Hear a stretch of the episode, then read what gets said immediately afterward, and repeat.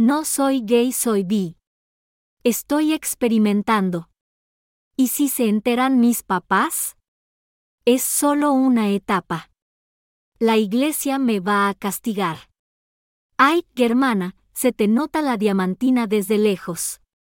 Se le notaba desde chiquito. ¿Qué esperabas si era fan de Tatiana? ¿Y tú, te sabías todas las coreos de Britney? Eso mamona. Eye, eye. Ey. IE, ILLE. S. Ella es, no logro ser incluyente, no puedo pronunciar la palabra L. ¡Qué decepción! Ya me voy.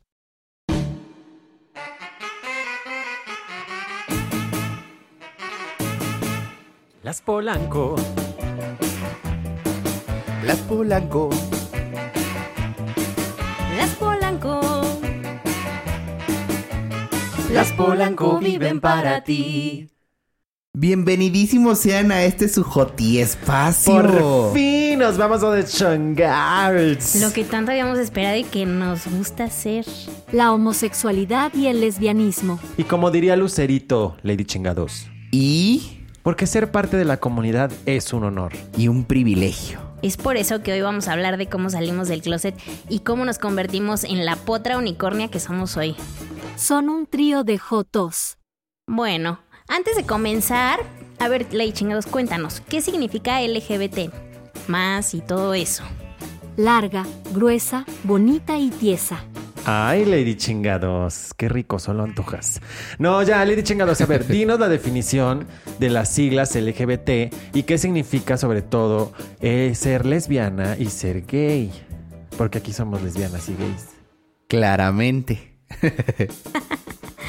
Lesbiana, mujer de 1,50, con camisa a cuadros, jeans, botas de constructor y con el pelo corto, o en su defecto, rapada de la mitad de la cabeza. Hombre gay, hombre homosexual. Bonito, con hartas amigas y pantalones ajustados. Ok, bueno, ya Lady Chingados nos dio una guía básica de cómo identificar a una lesbiana y cómo identificar a un gay. Así es Amigas, que... creo que soy lesbiana. No, bueno, ¿eh? Oigan, pues bienvenidos a este espacio, a Las Polanco. Ya saben, este es su casa, este es su spot, su podcast. Este es su podcast, iba a decir. Este es su podcast favorito de la semana. Y pues lo que tanto habían esperado y tanto habían deseado, ha llegado el día. Jimena tiene pareja. No, no es cierto. Qué tonto. El San Antonio Ay, hizo su chamba. No, no, no, no. Vamos a hablar de nuestra homosexualidad. Dun, dun, dun. Chingale. Chingale. Oigan, a ver, díganme, ¿cómo se dieron cuenta que les gustaban los niños? Los niños, las O lo otro que tú también tienes. O lo otro O lo que que también detienes, sí, tengo. A porque- ver, pero díganme, cuéntanos. Tú, por siempre empezamos nosotros. Vas Pues tú. sí, porque me gusta preguntarles. No, vas, a ver, cuéntanos. Ella es ¿Cómo te diste la entrevistadora, la reportera, periodista, la de la micha de las Polanco. No, a ver, Su cuéntanos. bufón. ¿Cómo te diste cuenta que te No, gustaba es la Dani. papachita? Mm, ¿Cómo me di cuenta? Es una historia muy larga, pero se las voy a hacer corta. y ya fin. Y Fin, ya. se acabó. este, no, yo era súper straight, súper straight y entré a la prepa, tenía novio, ta, ta, ta. Y un día me, me cambiaron de salón mágicamente. me, me cambiaron de sexo. No, me cambiaron de salón por el nivel de inglés, ta, ta, ta. Y entonces, obviamente, yo estaba en el salón de los ñoños antes y yo era muy feliz estando en el salón de los ñoños. Me pasaron a un salón en donde había pura gente desmadrosa y fue como de, ¿qué hago aquí? ¿No? Y dije, pues ni modo, voy a tener que ser yo, ¿no?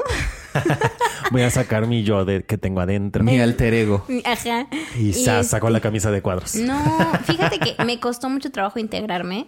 Este, y en esa eh, costada de trabajo coincidía que solo una niña del salón era mi amiga de hace muchísimos años, pero muchísimos, desde antes de la primaria, no me acuerdo si el kinder o algo así, coincidimos ahí en la prepa, ¿no? Desde en- la panza de nuestras de madres nuestras ya éramos ma- amigas. Sí, casi, casi.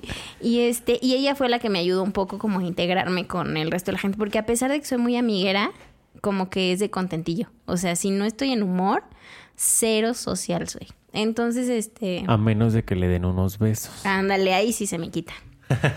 este, Ahí sí en- entro en confianza. El punto fue que, me, o sea, me presentó como a su bolita de amigos y yo no era tan fan, honestamente, debo de admitirlo. ¿Por qué eran muy homosexuales o por qué? No, no, no, al contrario. Super Eran muy, eran muy freakies. Ah, ok. O sea, de qué tipo les gustaba el anime. Me- ahora me encanta, ¿no? La O sea, Friki Plaza. Pero, ajá, literal era gente muy linda, aparte personas de un gran corazón, ta, ta, ta, pero en el momento pues yo no lo veía así, ¿no? Y este, y coincidió que una niña de la bolita me hago muy amiga de esa niña, pero así muy, muy, muy, muy amiga, ¿no? O sea, de verdad mejores amigas, dijimos, no manches, de aquí somos para contra el mundo como las mejores amigas. Y ella tenía novio Y también no, fue contra el muro. fue contra el muro. y entonces, un día, así de que éramos súper amigas y todo, un niño del mismo salón necesitaba ayuda para pasar una materia, para pasar matemáticas. Y entonces me dice, oye, ayúdame, que no sé qué, pero a mí la verdad es que no me gusta la gente que se me acercaba como así, como de, güey, hazme las cosas, ¿no? O sea, era- le dije, sí te ayudo, pero te sientes aquí a mi lado para que aprendas. O sea, te atoras en algo, no entiendes algo, yo te lo explico, pero no te voy a pasar el examen, no te voy a pasar las tareas, o sea, no, sí te voy a ayudar, ¿no? Y no, sí, sí, que no sé qué. Entonces, esta, mi mejor amiga, se sentaba de mi lado izquierdo, de mi lado derecho, siempre. Y el güey se sentaba del lado derecho. Entonces, ajá, ¿sí me seguiste? Es que lo hiciste al revés. No, ella del lado derecho y él del lado izquierdo. Es que lo había dicho al revés. Ah, lo dije al revés, bueno, no O sea, Y sus manos nos o decían sea, otra cosa. No, y aparte yo, es- yo en mi mente fue ella del lado derecho y él del lado derecho. Y dije, uno arriba del otro. o Bueno, sea, el punto es que qué uno, rápidos. uno- uno de un lado y otro del otro, ¿no? Y este, y entonces, pues él obviamente empezó a ver cosas que quizá no todo mundo veía, ¿no? veía gente muerta. Veía gente muerta. Veía lesbianismo puro. Pero muy cañón. Pero imagínate yo qué tan straight y hasta cierto grado homofóbica era que en mi salón sí era súper homofóbica. En mi salón había una O sea, contigo se aplicaba lo que te choca, te checa. Chale. muy cabrón. En mi salón, en ese salón había una pareja de lesbianas que siempre entre cambio de clases se agarraban a besos así, pero súper intenso, ya sabes. Y yo literal me aventaba comentarios así como de qué puto asco. Y me salía. O sea, imagínate ese grado de homofobia que yo manejaba. Sas. Y- De Sonora tu vaca. Muy cabrón. Entonces, te digo, este niño empieza a ver como cosas raras entre nosotras dos, que para mí no eran raras, para mí es como, es mi mejor amiga, güey. O sea, claro, nos es- agarramos la chichi porque somos mejores amigas. Claro, casi, casi, ¿no? Este, no, pero de que nos dábamos Entre, la mano. entre mujeres practicamos el besarnos para cuando estemos listas. Y entonces, un día así de huevos, agarra y nos dice, bueno, pues yo creo que entre ustedes hay algo más. Y nosotras así de, ¿qué más, güey? O sea, somos amigas y ya, ¿no? No, no, no, hay algo más. Y nosotras así de, no, güey, ¿qué necesitamos hacer? Porque aparte en esta estupidez adolescente de, ¿qué hacemos para enseñarte que no somos algo más? Pues bésense, bésense y no va a pasar nada. Y yo así de, pues sí, nos vamos a besar y no va a pasar nada, ¿no? Y no, sí pasó mucho. O sea, Ay, se te dilató. Ándale, casi, casi. Y este, y pues nada, de ahí como que las dos fue cara así de qué pido, ¿no? O sea, Estuvo rico. sí, como que se antojaba más, ¿no? O sea, ¿no quieres volver a, a besarme? ¿No que quieres como que volver no a- sentí como bien. que no sentí Ajá. nada. Y entonces sí fue como muy raro porque no hablamos del tema. O sea, fue como, mm, bueno, ya, ¿no? O sea, Ajá, ajá. pasó No mucho, nada, pero ya. vamos a suponer que no pasó nada. Y la verdad es que ahí como que yo dije, no, sí tenemos que hablar, o sea, no podemos estar así. Porque aparte ella y yo coincidía que caminábamos, de que salíamos, caminábamos hacia el mismo lado para ir a nuestras casas. Entonces sí pasábamos un rato juntas, independientemente de la dinámica de la escuela. ok. Entonces, pues un día le dije, oye, pero pues es que, ¿qué pasó? Porque pues yo sentí, pero ta, ta, ta, que no sé qué. No, no, no, pues yo también, pero no. O sea, nada, ¿no? Ahí, ahí muere. Fue el momento y ya. Ajá. Y entonces yo dije, bueno, ok, está bien. O sea, ya quedó como claro Que que, aquí no pasó nada. que entre ella y yo no va a pasar nada, ¿no? O sea, porque igual y yo me di cuenta de algo mío, Sí, pero tú no. pero, ella, no era no. recíproca, recíproca, entonces pues fue como, bueno, ya se finí, ¿no? Pero bueno, no quedó ahí, este, esa es la primera relación que se dio y que fue súper tóxica, porque de ahí, de esa salida o darme cuenta, pues obviamente Ya ella te deschongaste. también tenía mucha curiosidad. O sea, creo que fue en gran Ah. parte curiosidad, en gran parte el cariño, amor que ya habíamos fomentado como amigas, el ta, ta, ta. Y empezó una situación de relación, pero a la vez como muy tóxica, como muy, ya saben. Pero, o sea, Muy ¿sí lesbiana. se pidieron ser novias? No, sí, después, pero después de un camino súper atropellado. O sea, haz de cuenta que platicamos, dejamos a nuestros respectivos, este, empezamos a salir bien. Obviamente su familia súper, súper, súper straight, súper machista mexicana. Católica y demás. Sí, catoliquísima, ¿no? Ok. Entonces era súper complicado. Fue una relación muy complicada. O sea, cuando las relaciones no deberían ser complicadas, esa tuvo todo lo que no te imaginas para hacerla complicada. ¿Y esta chica hoy en día es Well, comunidad she's- LGBT? La verdad es que yo perdí contacto con ella. Yo lo último que me acuerdo cuando nos... Fue que le aventé la plancha y me fui de su casa. Casi, casi, porque nos... Fue una relación muy larga, siete años. ¡A la madre! Sí. Sí, más o menos. Obviamente no siete años continuos, sino como con muchos sub y bajas, ¿no? De te dejo, te odio, ta, ta, ta. Volvemos a reírse. Por eso les digo, fue una relación muy Sí, tóxica. Muy tóxica. Y ya la última vez que terminamos, eh, fue, o sea, para mí fue el ya, hasta aquí llegué con esta persona porque resultó embarazada. O sea, del, porque me ponía el cuerno, ta, ta, ta, ¿no? O sea, en todos estos siete años me puso el cuerno, etcétera, etcétera, etcétera. Y esa última vez, que ya estábamos como volviendo a retomar las cosas pseudo bonitas, de repente me dice, pues est- estoy embarazada y fue Y como es de... tuyo. What? Y es tuyo. Imagínate eso. Y, es- y fue como, para mí fue como, ¿qué chingados estoy haciendo con una persona tan tóxica? O sea, de verdad. Porque obviamente mi desintoxicación empezó como al año 5, ¿no? ¿Y, y tuvo Me al cost- bebé? Sí, sí, tuvo al hijo y tengo entendido que ahora es mamá soltera. No sé si ya se juntó, pero en ese entendido me quedé. Ajá. No fue como que muchos años después me buscó así como, ah, pues justo en el terremoto. eh, Ajá. Me, me escribió así de, estoy súper preocupada por ti. Ya saben, ¿han visto estos videos de Sofía de cómo buscar a tu ex? ¿No, No. los han visto? No. Bueno, les voy a compartir uno. Seguramente alguien de que nos escucha los ha visto. Que es así el pretexto más estúpido, así de... Va a haber eclipse, solo quiero saber si estás bien. ya sabes. Así me buscó. ¿Sí el día del tienes lentes terremoto. para verlo? Ajá, sí, así me buscó. el día- Y yo así como de... "Puf, Sí, o sea, no sabía hace años de ti, como, ¿por qué me buscas ahorita, no? Ok. Y este... Y- No volví a saber nada de ella. Su familia en algún momento, su hermana me buscó y fue como de, mm, o sea, sí, estaría padrísimo vernos y la fregada, pero es como, y ya. sí, ya, bye. O sea, Bye. de eso tiene más de 10 años. Bueno, Han pasado 88 sí, ya va para casi 10 años que eso terminó. Oye, pero Wow. por ejemplo, antes de eso, nunca, nunca sentiste como el decir, ah, tal vez no, pero tú lo, tú lo, em, digamos, lo reprimías como porque pues no es correcto. Puede ser que sí. Yo creo que yo tenía mucha afinidad a la maestra, como a ti te pasaba, a las amigas. O sea, yo era. Pero a mí eso me parecía súper normal, porque cuando eres niño o niña, como que llega un punto en donde empiezas a crecer y dices, ay, tengo mi bolita de amigas, Ajá. ¿no? Pero para. Para mí convivir con un niño era como, "Mm, no me encanta, ¿no? O sea, siempre he tenido una idea, que creo que es una idea muy errónea, pero muy arraigada, de que los niños, no estoy generalizando, no se me vayan a sentir mal, pero intelectualmente, Yo soy niña. intelectualmente no, no me dan, no me dan lo suficiente, ¿sabes? O sea, como que llega un punto en donde cuando converso con un niño como es... Un niño "Ay, heterosexual. claro". Promedio, estándar, este, Por eso les digo, no estoy generalizando. No, sí, yo sí creo que, que los chicos, perdonen chicos heterosexuales, pero de repente son muy tontos. Sí, y entonces a mí algo que me es sumamente atractivo claro. y sumamente sexy, ya saben, es este sex appeal que genera una persona, pero a nivel intelectual. O sea, si tú me puedes Y, hablar y son muy pocos, son contados Sí. los, muy cabrón. los hombres. Los Sí. hombres. Hombres que, que son viajados, letrados, estudiados y que te Un- pueden sí. hablar de varias cosas Eso o varias cañón. conversaciones. Son muy poquitos. Un día ya en mi lesbianismo, bueno, mi bisexualismo, salí con un niño. Este, que justo yo decía, es mi príncipe azul, me voy a casar con este cabrón que no sé qué. Súper inteligente, bien guapetón, ya saben, súper buena Sí, onda. partidazo. Ajá, el partidazo que te imaginas, o sea, la date, la mejor date de la vida, ta, ta, ta.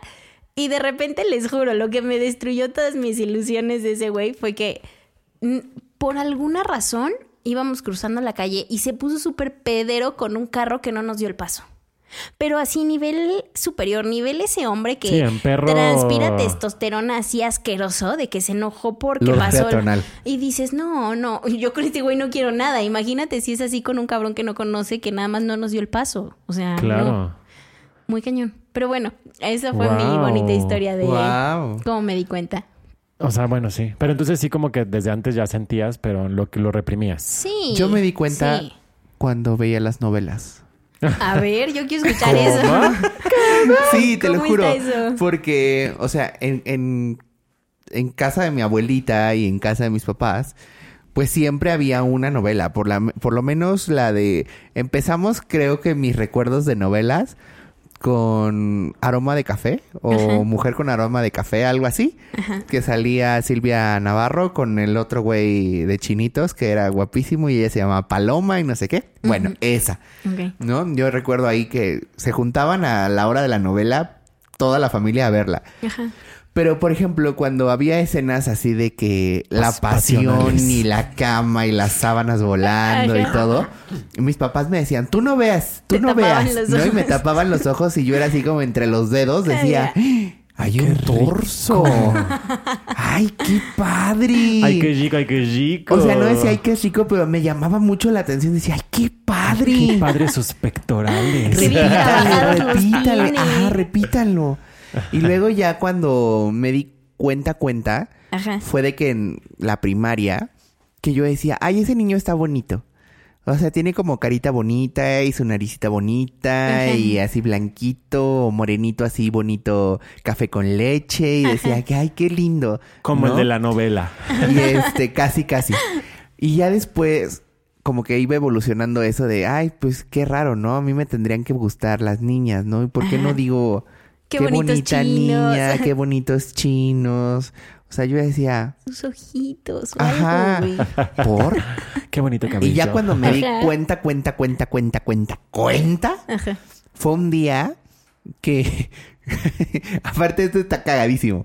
Porque yo... ¿Se acuerdan de esta plataforma que bajabas música ilegal que se llamaba Ares o sí, sí, sí, sí, sí, Claramente. sí, claro. Bueno, un día a mí me enteraron que podías bajar también películas.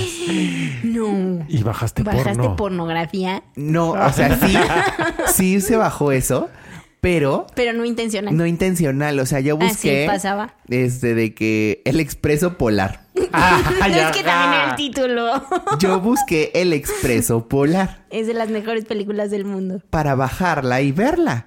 Pues ya, se después de, después de dos horas de Vio descarga, perfectos. cuando se abre, yo así como de, ay, empezó muy, muy, muy navideña, muy polar el asunto. Pero después, o sea, yo dije, ¿Eran "Qué caricaturas? raro". No, no, no. Entonces, ¿por qué lo viste? Porque yo pensé que era un comercial. Ya ves que antes las VHS traían como anuncios o comerciales de otras películas. Sí, sí. Yo dije, ay, quizá es un anuncio. Ay, es y un como anuncio es, de condones. como es pirata, Ajá. dije, seguramente trae comerciales. Es pirata. Y la empecé a ver y dije, "Eh, no, esta cosa no es el Después le expreso vio el Garfield polar", pirata. Pero fue como, ay, Ay, pero qué rico. qué rico, qué rico. Pero ¿qué sí es quiero seguir esto?". viéndolo. La vi con una culpa. Pero fue la primera fue vez que vi primera- ajá, contenido. justo. Oye, voy a buscar ahora esa película. Hay que El buscarla, expreso por polar. El expreso polar. No Y este, y dije, ay, qué padre. Y de ahí empecé a buscar como Más modelos. No, ¿sabes qué? Buscaba modelos. Modelos de, Ay, de eso ropa y de calzoncitos. Y Después aparte, busqué al señor Scrooge. no, cuando, cuando me iba al súper, en, en el área de los calzones, ya ves que los, los Sí, sí. calzones pues traen la foto de un güey sin cabeza. Modelándolo. Pero Sí, el puro lo, modela y decía, ay, qué padre. Yo me iba a ver los calzones. Así de, ¿a dónde vas, hijito? ¿Puedo ver los calzones, mamá? sí. Ay, qué tierno eres. Y este, yo iba a ver a los hombres sin cabeza. Y ahí- pusiste rojo, güey. Y ahí me di cuenta, güey. Ahí me di cuenta que me gustaban los vatos. No man... O sea, pero te diste cuenta, cuenta de si esto es lo que quiero o dijiste, ah, está interesante, pero... Ay, se me, se me, se me No, porque sí se algo. me antojaba. O sea, sí se me antojaba, de- decía... A ver, eso de Mm. cuando ibas a ver los calzones, como a qué edad era? Exacto. Ajá. Como a los 12. 10, Bueno, ya- ya 12 hay Bueno, sí, ya, ya hay ya, hormonas, ya, ya ya. piensas en Sí, eso. 10, Ya 12. yo piensas decía, en que "Ay, qué ves padre". algo y parangaricutirim y cuero. Sí, justo. Sí. Ajá. Para los que no sepan, se te para, pues. Sí, pues sí, es una Sí, reacción es una normal. reacción normal, sobre todo en los hombres. Por ejemplo, no sé en las chicas cómo suceda Pues esa se te reacción. para el pezón. No sé, Jime, dime. Sí, ¿no? Se te sale el O sea- clítoris. Es que. Se te asoma el clítoris. No, no sucede así. O sea, solo sientes cosquillitas.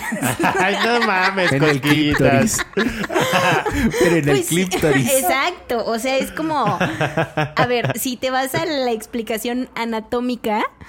Pues en los hombres sucede una mayor irrigación de sangre, ¿no? Por eso sucede la erección. Las mujeres es igual, güey. O sea, que no tengamos el miembro masculino, o sea, el, El pene, pene. que no lo tengamos no significa que no funcionemos de la misma manera. Hay may- mayor irrigación de sangre. Ok. En- Y te duele la cabeza. No, no te duele la cabeza, pues sientes que tienes ganas. Pues no sé cómo Ya, explicarlo. ya, ya pues, te entendí, solo te estoy molestando. ya sé que me estás molestando, todo el mundo se va a estar riendo por mi Te explicación. palpita la puchita. Pues sí. Nuestra es gran amiga mi sensación. Nina Campbell hubiera dicho, sí, Sí, señor, sí, claro sí, que sí. yes. Exacto. Bueno, Yo- así, tú. Yo, pues yo me di cuenta como muy chiquito, pero me hacía bien pendejo. Bien pendejo. O sea, la neta es que desde la primaria yo ya lo sabía. La neta. Como ahí de cuarto de primaria. ¿Cómo lo supiste? Pues porque cuando uno, cuando uno es chiquito, tiene sus amigos que haces pendejadas y ya sabes, en algún momento, no sé, no sé si tú, no creo que tú lo entiendas, Jimé, en el sentido de que es algo bien hombre, es algo bien eh, es algo bien heterosexual. El vamos a ver porno escondidas, ¿no? O sea, el Sí, juntarse no, un grupo de, de pendejos a ver porno escondidas, ¿no? Y entonces yo veía que todo el mundo era así como de, ah, no, no, y yo así de, "Mm, no, pues no. ¿No te llamaba la atención? No me llamaba la atención. Ni por ver al güey. Sí, pero veía, o sea, ya ver la situación como que no me, No te parecía no me atractiva. parece atractiva. O sea, de hecho yo al contrario, era así como veía a mis compañeritos excitarse y me excitaba. O sea, pues yo hacía como de, ay, Y el Daniel, sácatela, sácatela, sácatela, sácatela. Tú jálatela en confianza. Bueno, yo Este, tenía un... eh, Pausa. Yo tenía un compañero en la secundaria que se la vivía masturbándose. Ajá, o sea, era un grado ya enfermo. Pobrecito. Pues no lo sé. Puro, puro callito en su mano. Puro caldo de hacha. Ay, guácala. Este. Y entonces yo, eh, eh, en mi privacidad, pues buscaba porno gay. Ok.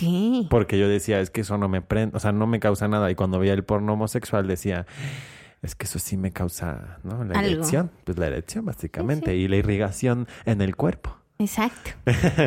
y entonces como que yo decía, bueno, no- a lo mejor solo me excita ver el porno gay, ¿no? O sea, no es necesariamente yo ser gay. Claro. Simplemente, pues es la situación la que me Sí, provoca eso, ¿no? Claro, Entonces- porque los hombres heterosexuales buscan lesbianas y no son lesbianas. Exactamente. Totalmente de acuerdo. Exactamente. Entonces, este, pues tuve novias y todo, pero sí. O sea, hoy que lo veo así de grande, digo, claro, güey, me hacía bien pendejo, ¿no?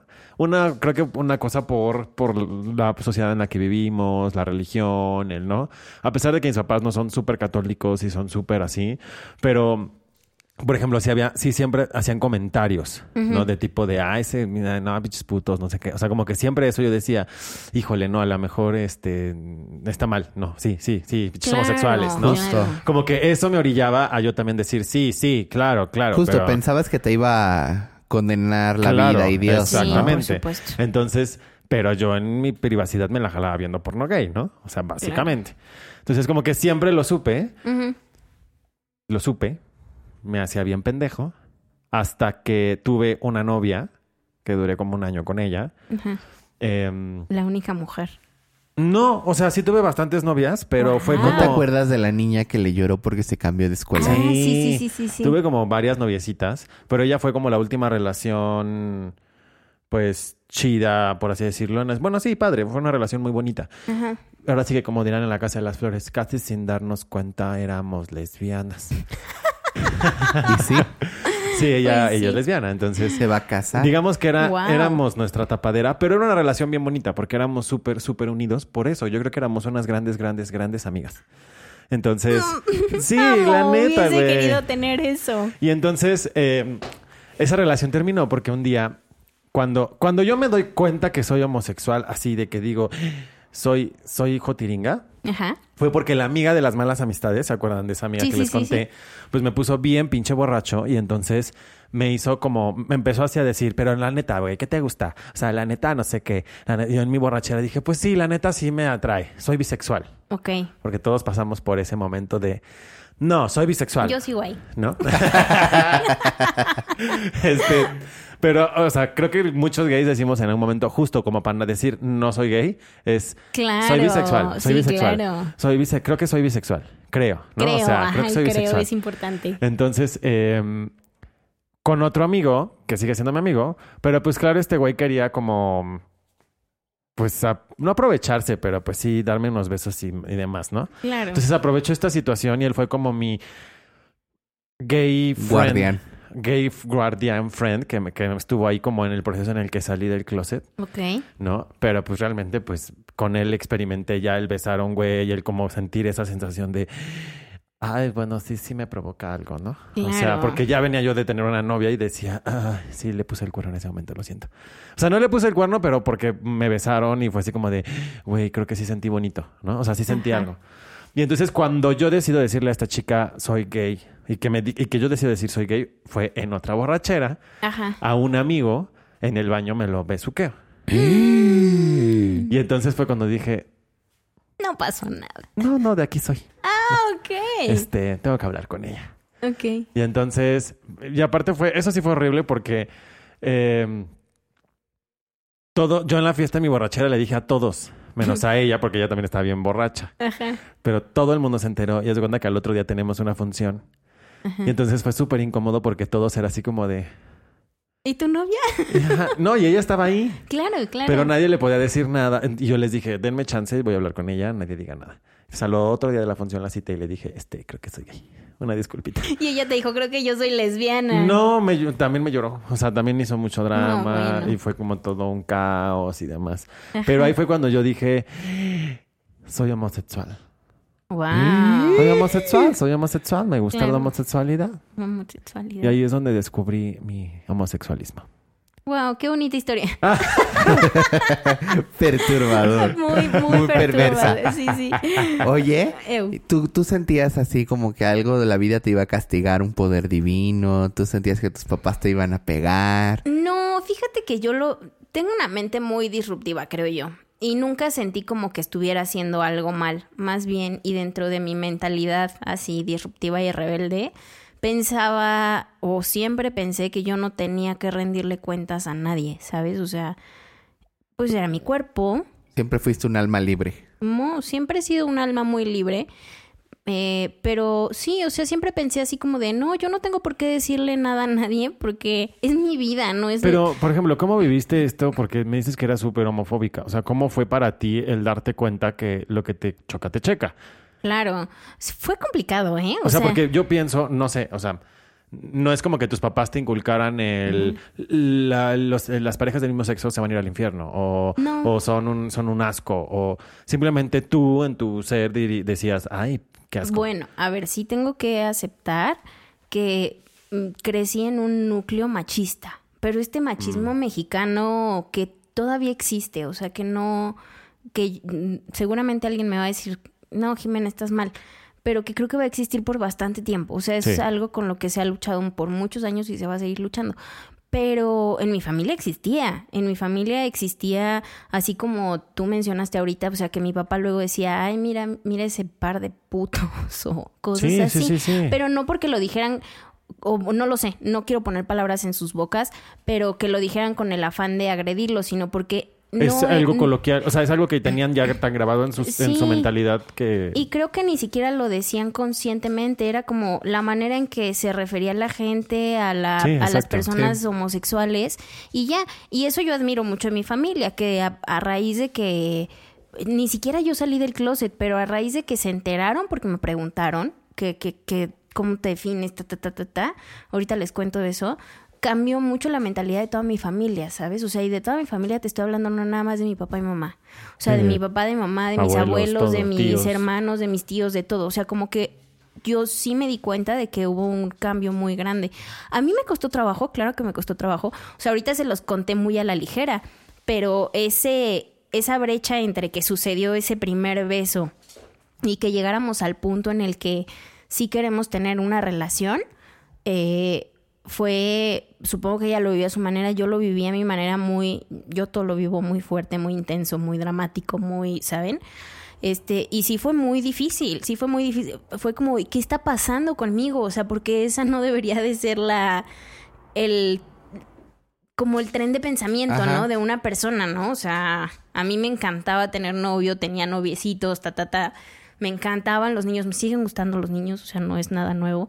A mi mamá le da miedo que diga eso. Siempre me dice como, no, o sea, tú tienes algún día un novio bien, bien, bien y, y no sé, voy a tener que ir al psicólogo. mi mamá no me ve con un niño. Pero este, pero sí fue un, fue una etapa complicada, ¿sabes? Y eso. Ok. Pero nunca sentiste, o sea, más bien fue como tu lucha interna de decir, ay, tanto me quejé y ahora aquí estoy. Sí, sí, justo. Ah, porque les decía, o sea, yo nunca salí del, del closet per se. O sea, mi, mi papá después de muchos años, muchos, muchos años, agarró y me dijo, oye, podemos cenar, ya sabes, eso es cuando tus papás te dicen podemos ayunar o podemos cenar, que dices, algo está raro.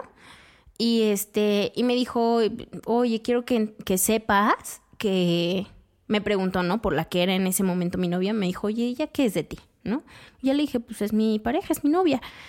Y me dijo, quiero que sepas que yo siempre voy a estar para apoyarte. o sea, que yo estoy para ti, que quiero que seas feliz, que me encanta que me lo digas porque necesitaba, no me lo dijo así, pero pues él necesitaba saberlo, ¿no? Porque yo jamás fui, les decía, de mi mente rebelde y así, yo jamás fui de decir, mamá, papá, soy gay. No, jamás, jamás. O sea, yo me acuerdo perfecto que eso pasó con mi papá y con mi mamá en alguna cena navideña, porque ya saben la pregunta obligada de tus tíos de, ¿ya, tienes, novio? Justo. Y en una de esas, uno de mis tíos me preguntó, oye, ¿y el novio que no sé qué?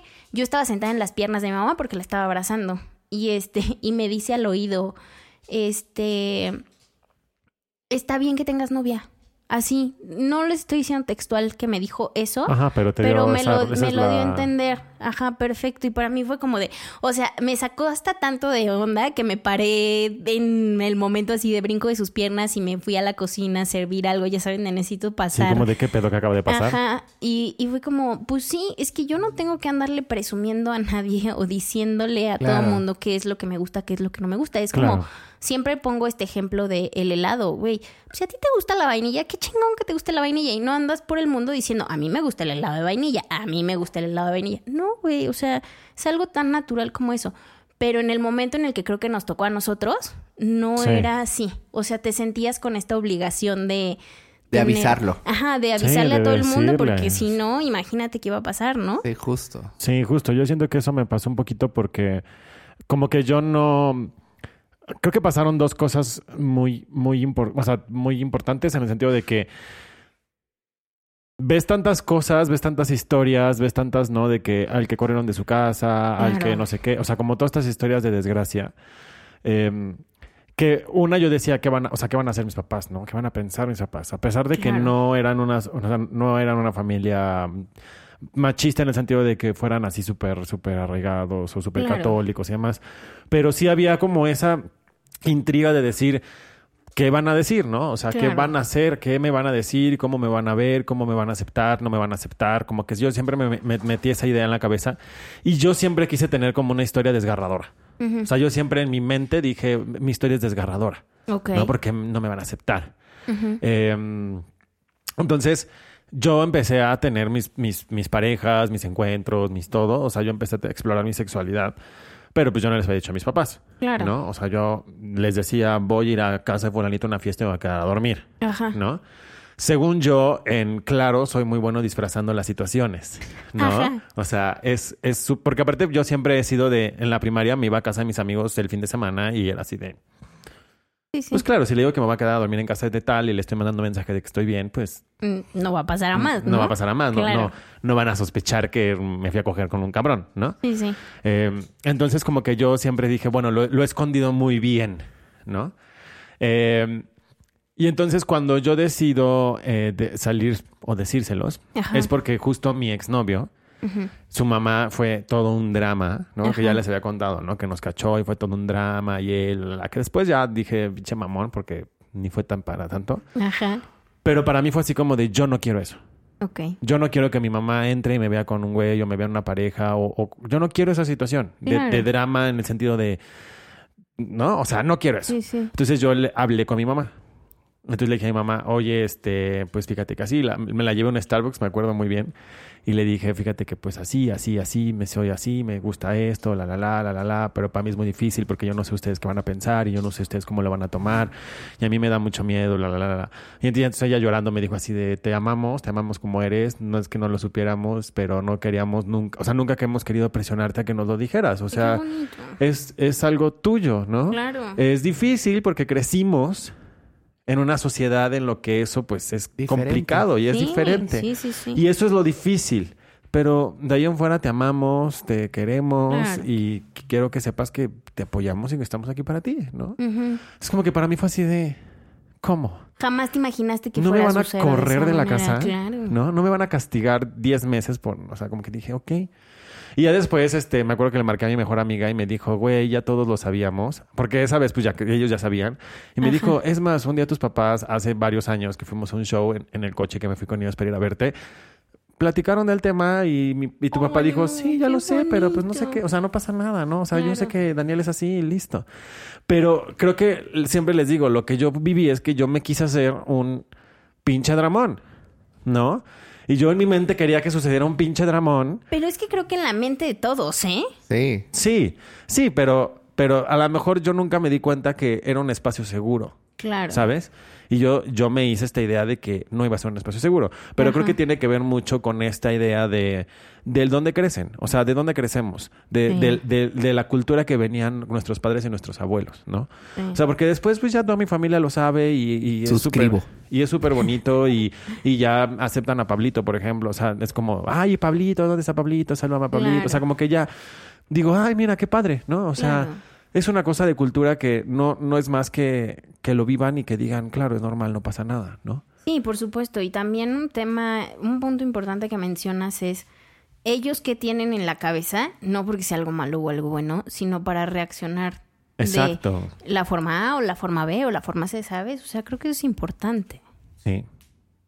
A ver, Sí. cuéntanos tú, Porque, a Pablo. ver, tu Pablito. Bueno, ¿tienen tiempo? Sí, obvio. Sí, obvio. Vayan a, a prepararse un café, saquen las palomitas, porque esta es la contraparte de lo que acaban de contar. ¿Qué? Chan, chan, chan. A ver. Resalta Dale. y resulta que justo es completamente opuesto a lo que ustedes vivieron. Completamente opuesto. Ajá. Primicia.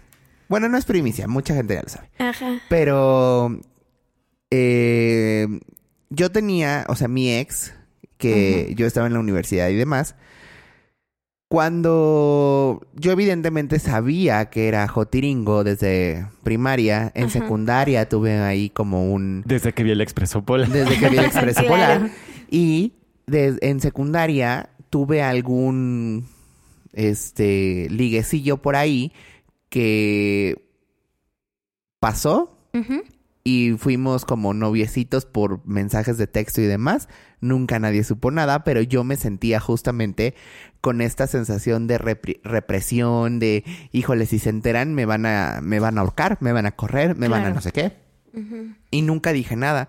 Llegué a la prepa, cuando en la prepa yo estaba estudiando actuación, cuando iba a, a tal empresa amarilla a, a- a trabajar, este, estaba en, en- en esta empresa azul con amarillo que, que No entiendo por qué no quieres decir los nombres. ¿por qué pero no me van a pagar? Culeros.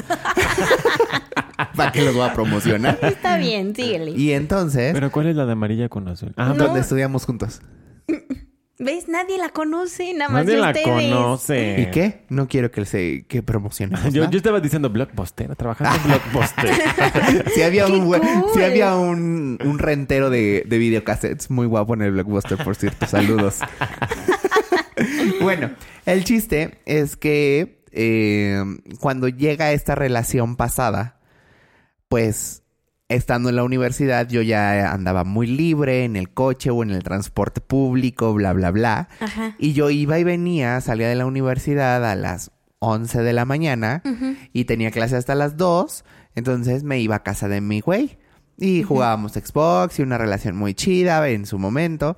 Y pues ya regresaba hasta en la noche, 7, 8 de la noche a mi casa, donde estaba, ¿saben? En la, en la escuela. Ok.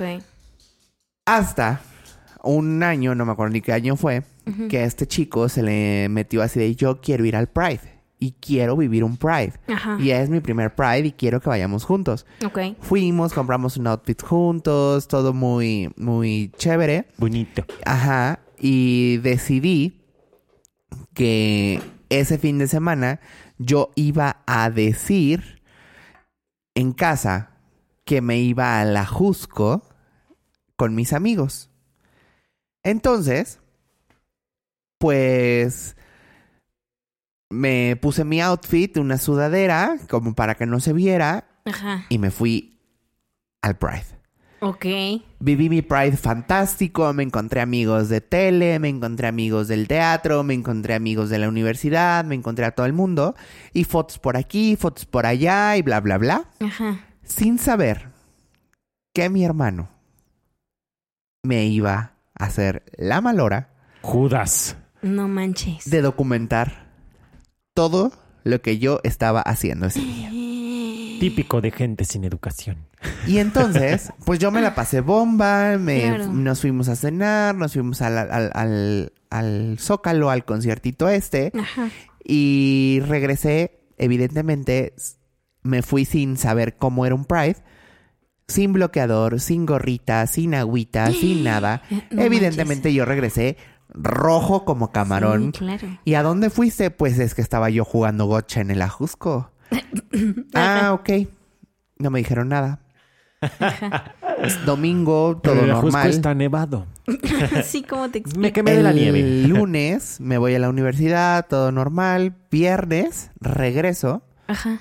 Fíjate, una semana después casi. Estaba metiendo el auto cuando mi hermano estaba parado en la puerta, lo que nunca que me esperen en la puerta. Ajá. Eh, dicen mis papás que subas a su recámara. Ok. ¿Tu relación con tu hermano era buena o no? Pues nos llevábamos, nos llevamos ocho años y nunca fue, o sea, siempre fui su juguete. Ok. Y casi siempre ha tenido como esta, pues no sé, no sé si, si es envidia, no puedo categorizarlo, pero nunca hemos sido así como de, ven, vamos al súper, ven, vamos a hacer esto, o que me mande mensajes por, porque quiere, a menos de que necesite algo. Ajá, ajá. Este, y la verdad es que ya me acostumbré. Sé que me quiere a su modo, Claro. pero es un modo de querer muy raro. Sí, ¿no? sí. Y casi siempre tiene que haber una pelea para que me demuestre su cariño. Ok. Así. Ok. Y bueno, este, yo así como de sí, ahorita voy, este, déjame, dejo mis cosas, me cambio. No, no, ven de una vez. Ajá. Ya subí y la recámara de mis papás abierta, con la laptop de mi hermano en la cama. Ajá. Y yo como, vamos a ver un viaje. Ajá. Pero, o sea, no es temporada de que viajemos. Ajá. Me meto, mi papá toma la computadora y la gira. ¿Me puedes explicar esto? Y yo veo las fotos, así una presentación de PowerPoint, real, No. real. Y yo, o sea, el huevo se me subió hasta los ojos. Sí, güey. Y yo como, ¿qué digo? O sea, me entró el nervio, pero dije, pues, ¿qué digo que no si están ahí las pruebas? Adelante con las imágenes. Y le dije, pues, ¿qué quieres que te explique? Es que no puede ser que yo tenga un hijo puto, un hijo joto, que no sé qué. Ajá. Mi mamá chille y chille y chille en Magdalena. ¿Qué fue lo que yo hice mal? ¿Qué fue lo que yo le dije a Dios o qué? ¿Por qué Dios me castiga con esto? Ajá. A ver, aguanta, o sea, pues sigo siendo tu hijo, güey. Sí, no hiciste nada o mal. sea, ¿qué hice mal? Dime yo qué hice mal. Es que no es posible que te gusten los hombres y que salgas y... Previo a esto, eh, había llevado a un amigo a, a la casa y se había tenido que quedar a dormir en mi cuarto.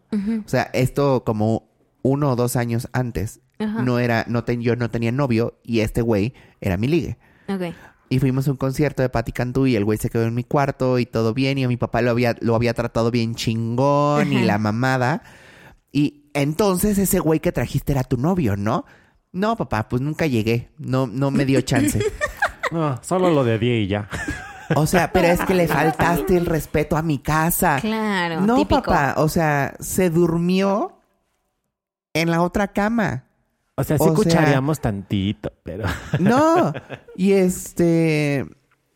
Y no pasó nada, real no pasó nada. Y este. Y le dije, además, como si esta casa tuviera respeto, que no este cabrón se trae a sus novias y se las coge y todos escuchamos. Y entonces yo ya me puse en la postura defensiva, claro. en la postura agresiva y se salió de control todo. Porque entonces mi mamá, este, yo qué hice mal, no sé qué, pues pariste un joto, tú querías niña y este güey quería un niño y pues para favorecer a los dos salí joto. No y manches, entonces Pablo. yo ya estaba contestando Sí, agresivo, al, ya. al- a- agresivo al tú por tú. Claro. Y este, es que estás mal. A ver, ¿en qué estoy mal? Dime en qué te he fallado. Tengo excel- eh, no tenía excelencia en ese momento en la carrera, pero no te he fallado, no te he reprobado, no te he hecho esto. O sea, siempre te- has tenido esto, estos proyectos así, así, así, así, así. Lo que me has pedido ha estado, lo que me has dicho lo he hecho. Claro. Tu ¿Cuál es compromiso tu como pedo? hijo, claro. O sea, mi compromiso o, o lo que tú me has exigido siempre te lo he dado. Claro. No, que no sé qué, qué van a decir mis amigos, qué va a decir tu familia. Y mi mamá me dijo, ¿qué le voy a decir a tu abuelita? Pues nada. La- mi abuelita era la matriarca.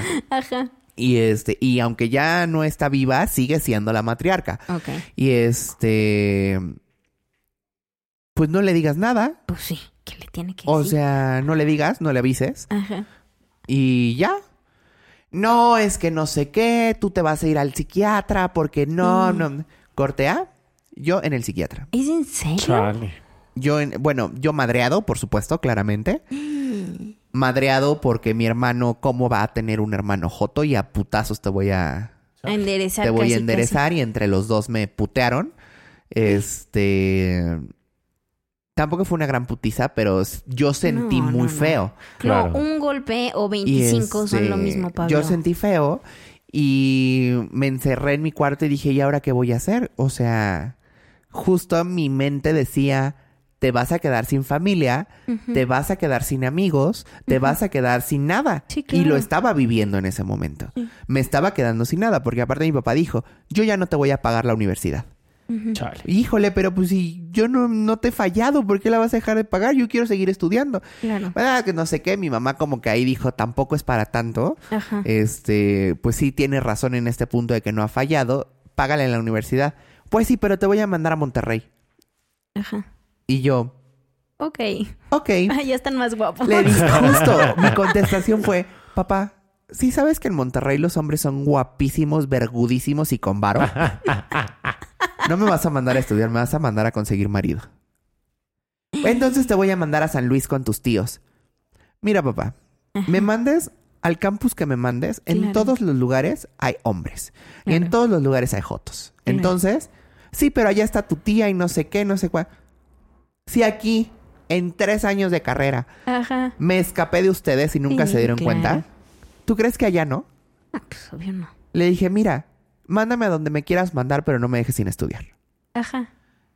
Pasó, evidentemente esa noche me llevan al psiquiatra, Ajá.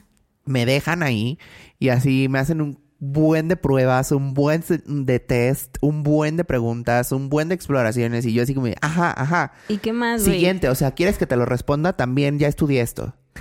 O sea, ya pasé por aquí. Y no vas a encontrar nada diferente, güey. No, No, los nombres, ¿no? Y lo que querían encontrar, yo sabía de qué iban los test y los, los burlaba.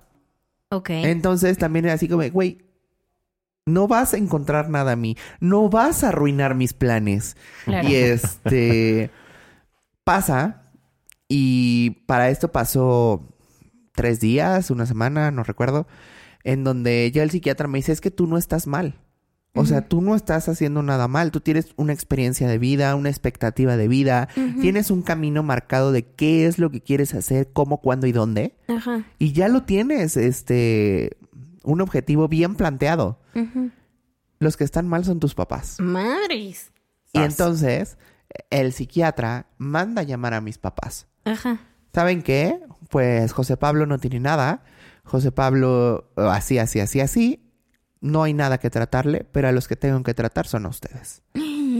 Tun, tun, tun. Y tomaron terapia ellos, no sé cuántas realmente, pero entonces como que no aceptaban todavía. A ver, pausa. O sea, pero sí tomaron terapia. Sí, O sí. sea, eso está muy cañón porque Sí, sí, sí, tomaron. No el te que digo, aceptaran está cañón. te Sí, digo que no sé cuánto tiempo pasó, porque entonces a mí me llevan a casa, pero me dicen, dame tus llaves Ajá. del auto, de la casa, De todo. de dame tus aparatos electrónicos, dame tu celular, Ajá. dame tu iPad, dame Ajá. tu computadora, dame No. tu Xbox, me Te llevo el Wii, todo. me llevo tu tele, te arranco el teléfono, porque no vas a tener comunicación con nadie.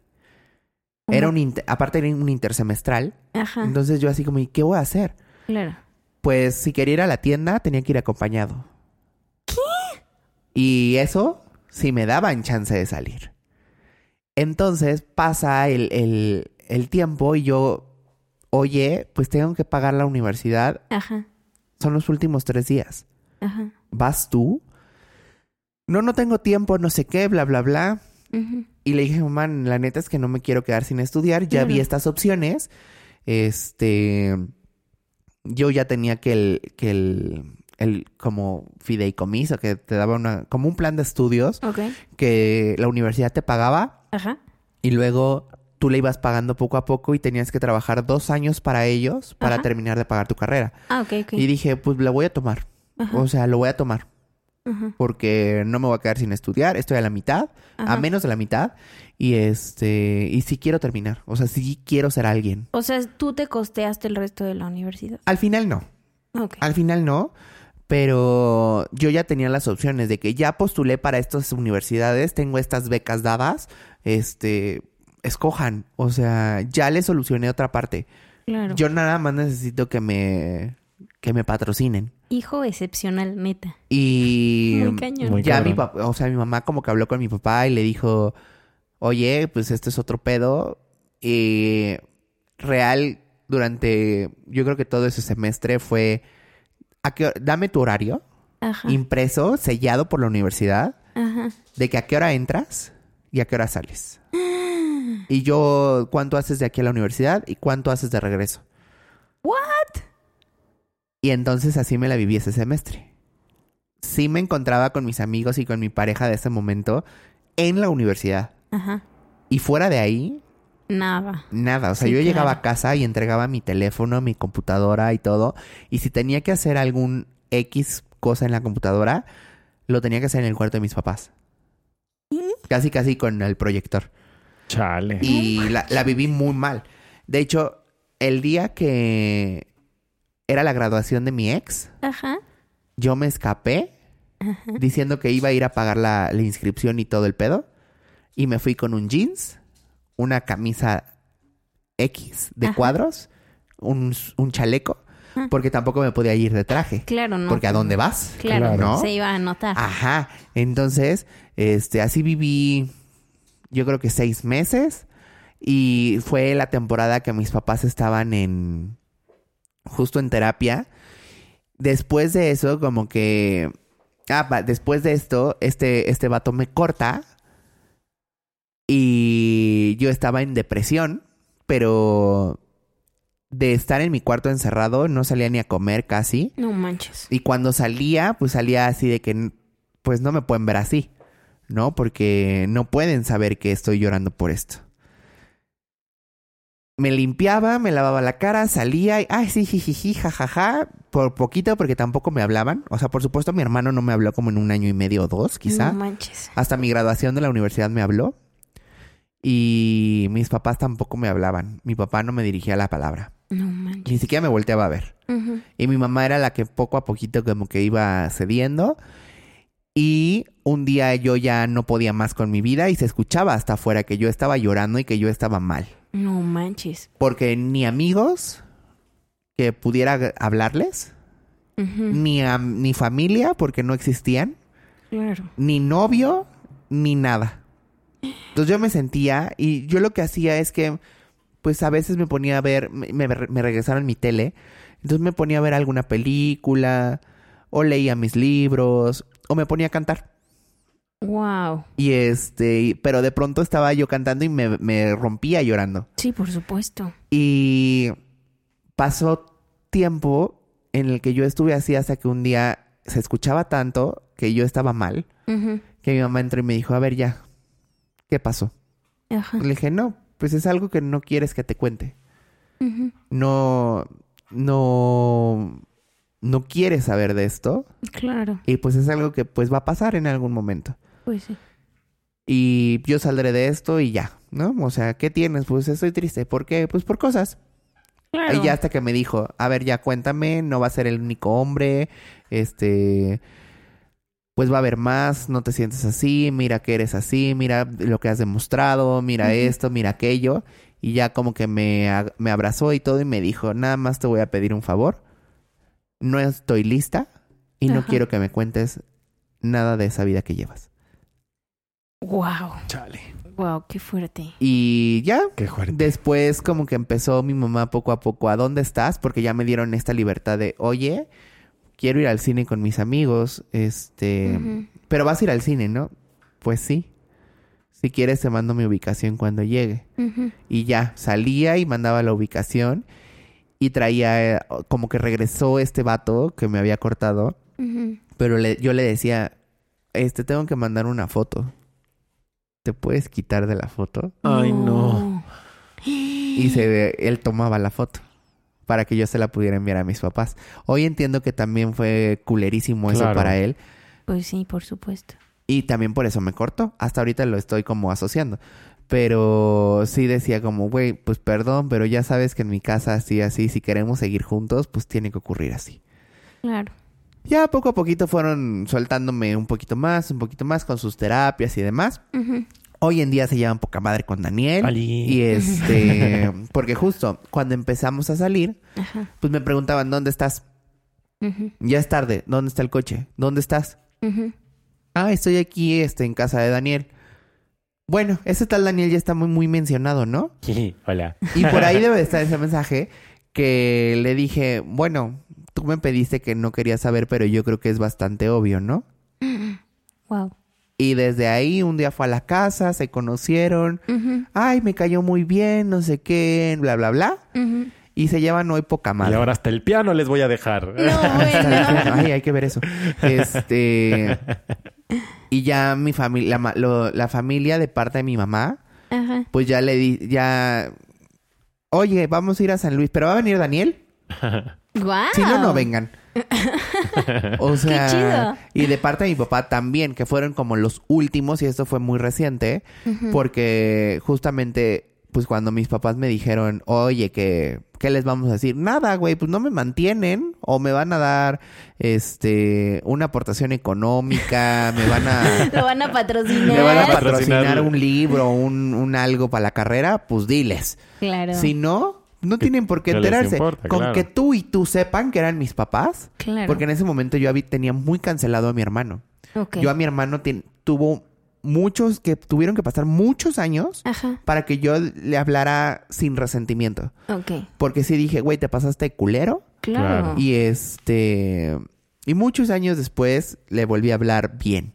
Ok. Y justo la, la familia de mi papá, ah, como que sí sabían, o sea, yo estoy seguro que mis papás hablaron con todos. Claro. Yo estoy casi seguro de eso.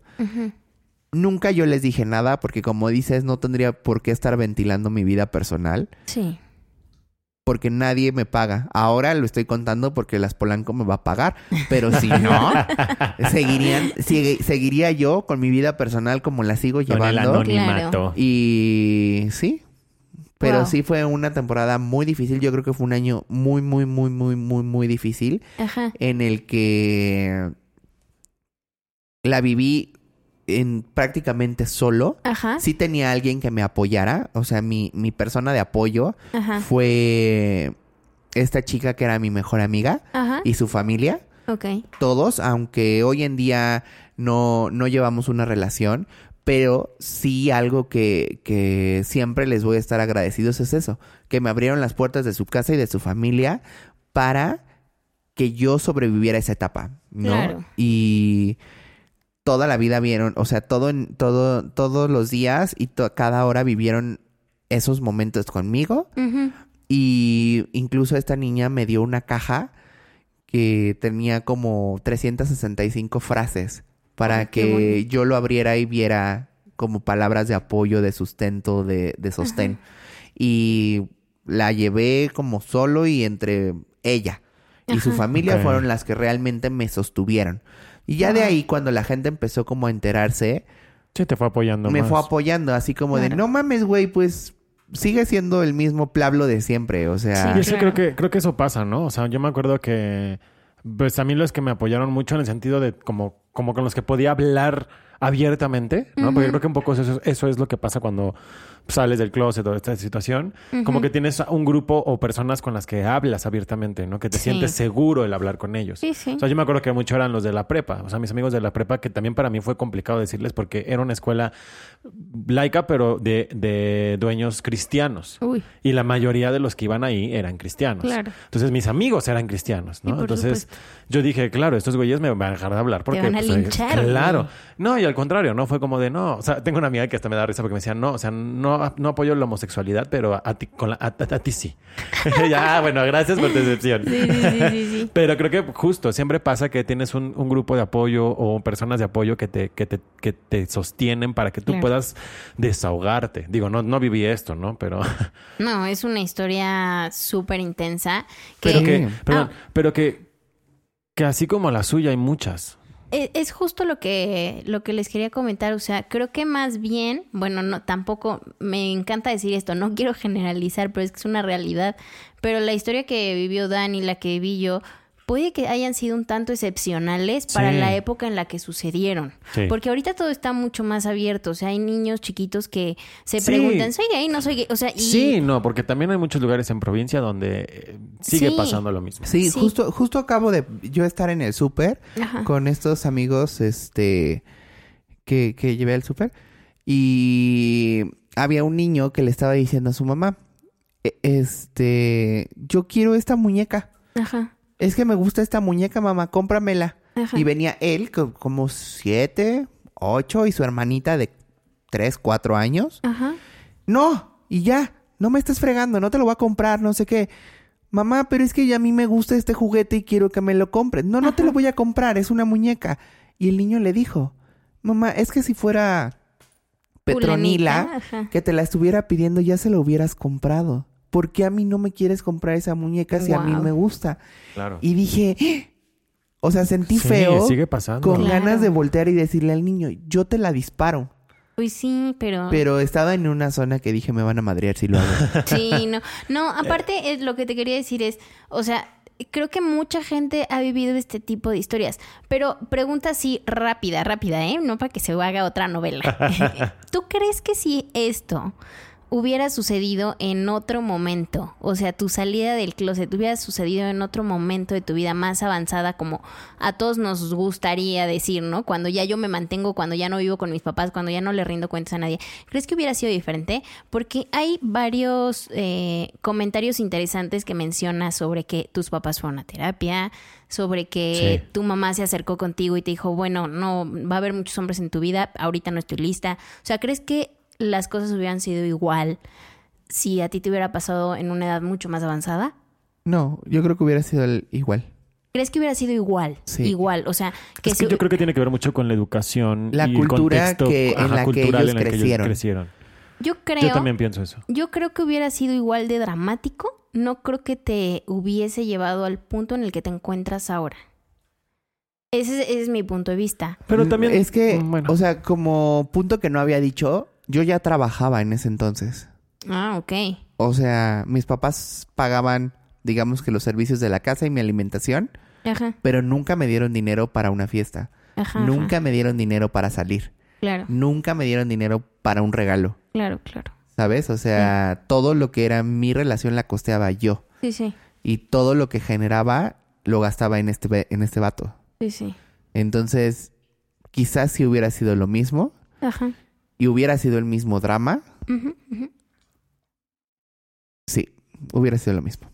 Ok. Bueno, qué bueno que sucedió en el momento indicado y adecuado. Pues no era el indicado, tampoco el adecuado. Tenía Mira, que o sea, suceder. creo, que, creo que al final de cuentas, y eso es a lo que iba, al final de cuentas, yo sí creo que sucedió como, cuando tenía que suceder y como tenía que suceder. No estoy diciendo que esté bien, no estoy diciendo que sea la mejor forma, Sí. pero desgraciadamente vivimos en un país en el que culturalmente así es. O sea, como dices, o sea, es, es muy privilegiado las personas que no tenemos una situación dolorosa o una Sí. situación trágica o de drama en, Sí, en sí. esto. Para empezar, por favor, gente, dejemos de salir del closet. No tenemos por qué salir del closet seamos y ya. Pero, pero al final de cuentas pasan estas cosas, ¿no? Pasan esto que, que las familias, las personas nos juzgan o juzgan a, las a, sus, a sus miembros, a sus hijos, a sus primos, a quienes sean. Sí. Pero nunca, nunca te pones a pensar el cómo se siente el otro, ¿no? Sí, Y siempre es- desgraciadamente en este país, eh, pues hay muchas muertes por eso. O sea, la verdad. Sí, Sí. sí, es una realidad. O sea, creo que el pensamiento eh, machista, este, homofóbico y así también tiene un trasfondo muy egoísta. Sí, claro, es, es, Sí. es simplemente ver el, el, el qué va a decir la gente. Por supuesto. Y nunca lo había dicho, y no sé si ustedes sabían, pero yo sí pensé en suicidarme cuando me ocurrió esto. Wow. O sea, sí lo pensé y sí lo intenté dos veces. No me salió por pendeja y gracias a Dios estoy aquí. Pero este sí lo, o sea, sí lo intenté porque dije, claro, o sea, no voy a estudiar, ¿quién voy a ser? Claro, Sí. no le gusto a mis papás, ¿para qué estoy aquí? Claro. No voy a, no estoy haciendo y- nada, pues adiós.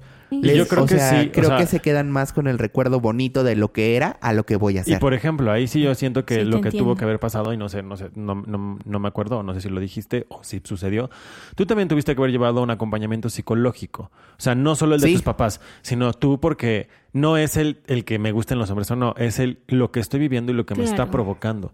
Eso es súper importante, porque a pesar de que te digan tú no estás mal, claramente, porque te guste hombre, te guste mujer, te guste el perro, te guste el zapato, tú no estás mal. Pero todo el contexto que estás viviendo te ocasiona cosas, te ocasiona Claro. problemas mentales. Sí, yo Sí, llevé el acompañamiento psicológico porque me decían algo que, que recuerdo mucho es que me enseñaban a darle el tiempo a las personas, que no forzara yo la situación y que cada uno de nosotros teníamos tiempos de duelo diferentes. Claro. Entonces, mi acompañamiento era de frustración porque pues no tenía papá, Sí. mi mamá se hacía la tonta y mi hermano no existía. Y Mm. entonces también decía, y tengo que tener cuántas personalidades Está cabrón. para la escuela, para la, este, la casa, para la casa de, mi de, de mis otros familiares, este, para mis primos y, y cuántas personas tengo que ser para darle gusto a todos. Entonces mi psicóloga este, me decía, este, cosa que yo pagaba, que yo costeaba claramente y que nadie sabía que tomaba esa terapia Claro. porque a nadie le interesaba. Entonces, sí me decían el, güey, dales chance, dales tiempo, tú haces esto. Y me decía técnicas como ponlo en una carta y quémala o entiérrala y... Sí, escribir y Ajá. así es bueno. Y desahogarte. Ajá. Tener un, tener una, una, un espacio para ti y para también hablar, para hablar y sacarlo, ¿no? O sea, creo que eso es lo importante y creo que con esto me gustaría como ir eh, cerrando, pero Sí, sí. eh, si hay alguien que esté en una situación en la que no se sienta cómodo, no se sienta seguro, no se sienta, pues, el estar libre, ¿no? Por así decirlo, pues eso, hacer que se empiece a escribir, busque, ahora sí que dígaselo a quien más confianza tenga. Y ¿no? hoy en día hay asociaciones que te apoyan para esto. Exacto. Hoy en día eh, yo me acerqué a, en su momento se llamaba Jóvenes, LGBT, Ok. que hoy en día es YAJ México, Y-A-A-J, México, M-E-X-I-C-O. Sí, sabes Este, deletrear. y, y me acerqué con, con Iván, que hoy es el director, con Iván Tagle, y le, le decía, es que pues pasa esto, pasa así. Y jóvenes LGBT tienen movimientos para papás, tienen apoyo psicológico para papás, para los afectados, que son la comunidad LGBT. tienen talleres, tienen este prácticas de actividades culturales, este sociales para compartir con la familia. Entonces, justo si se sienten en esta en esta en este limbo o en esta balanza Acérquense. acérquense a estas aso- asociaciones. Yo les platico de YAG porque los conozco, porque lo viví, porque son buenísimos y tienen ya un grupo grandísimo de N cantidad de cosas eh, que les pueden servir. Wow. Sí, y no, no están solos. Eso siempre recuérdenlo, no están solos. Yo creo que lo más importante, digo, no que lo que ustedes están mencionando no sea importante, pero que sepan que no tienen que ser una persona diferente, Exacto. no tienen que usar 25 máscaras eh, y, y sobre todo no le tienen que rendir cuentas a nadie. A veces nos sentimos un poco con el peso de le tengo que decir a fulanito, le tengo que decir a fulanita. O sea, No. no, eso no, e- e- eso es un es una O idea sea, mal vendida. Sí, pero y lo que sí creo es que si ustedes se tienen, sienten la necesidad de decírselo a alguien, o sea, no de decírselo a todo el mundo, de hacer un comunicado oficial en sus redes, pero si sienten la necesidad, o sea, de hablarlo, Claro. ¿No? O sea, Sí, acérquense pero- a quien más confianza le tenga. Pero es diferente a tener Ah, que sí. rendirle cuentas a todo mundo, porque Sí, sí, único sí. que le tienes que rendir cuentas es a ti mismo. Adiós. Ah, digo a ti mismo. y, pa- y rendirte cuentas me refiero a ver por ti y buscar tu propia felicidad y, Y tu salud mental. Satisfacción, Exacto. exactamente. Así Sí. que, chicos, bueno, vámonos, vámonos a jotear, porque la noche es larga y esta también. Ay, Daniel, eres un naco, pero qué rico. ¡Basta! Ustedes solo llenan mis oídos de homosexualidad. Lady Polanco, apaga el estudio y cierra las puertas. Lady Polanco, ¿quién es Lady Polanco? El dispositivo que buscas no existe. Pues hoy Lady Polanco será Lady Chingados. Ah, muy bien, bueno, dile que cierre todo. Porque hace ratito hablábamos de del Lord Peatonal, del ex de Jime, entonces quise decirle Lady Polanco. Este, bueno, Lady Chingados, apaga el estudio y cierra las puertas, por favor. El dispositivo que buscas no existe. Quizá te refieres a la puerta del closet. ¿Cuál closet? Si ya salimos. Y tú también eres bien jotiringa, no te hagas, Lady Chingados. Yo soy pansexual. Ay, qué rico, Lady Chingados. Se me antaja un pan. Aparte de nacos. Ignorantes. Ah, sí, Lady Chingados, así nos vamos a llevar. Porque para perras una loba, ¿eh? Y para una loba, una leona. Y para una leona, Estas cabronas. yo soy Jime. Yo soy Daniel. Yo soy Pablo. Y nosotros somos Las Polanco.